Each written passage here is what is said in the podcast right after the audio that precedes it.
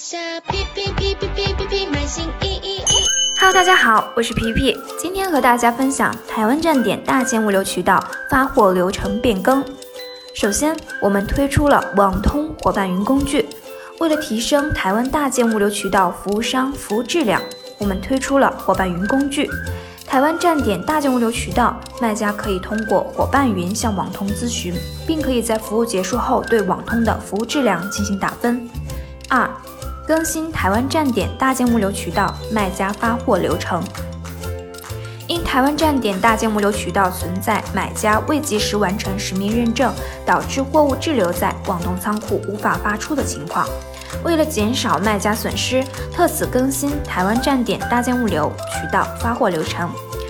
详情如下：第一步，Shopee 订单生成后，卖家需在网通系统中下单，获取国际物流单号。注意，国际物流单号是六七三八开头的十位数号码。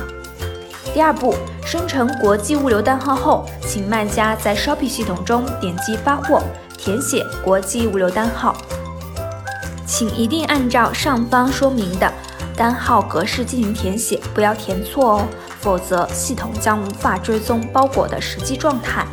第三步，在 Shopee 系统中发货后，请卖家在网通伙伴云上提交买家实名资料，填写订单编号。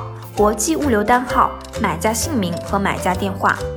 第四步，网通会在卖家提交咨询后的两个工作日内核实买家实名信息，并回复卖家是，请寄出货物或否，请勿寄出货物。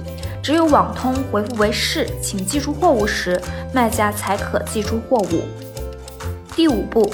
Shopee 平台每周四会取消上周一到上周日网通回复为否，请勿寄出货物，以及卖家未提交伙伴云订单。注：卖家已点击发货的订单被取消后，将不会产生罚分。伙伴云的咨询方式，您可参考虾皮大学链接。感谢您的收听，我们下期再见。在下皮皮皮皮皮皮皮买新衣衣。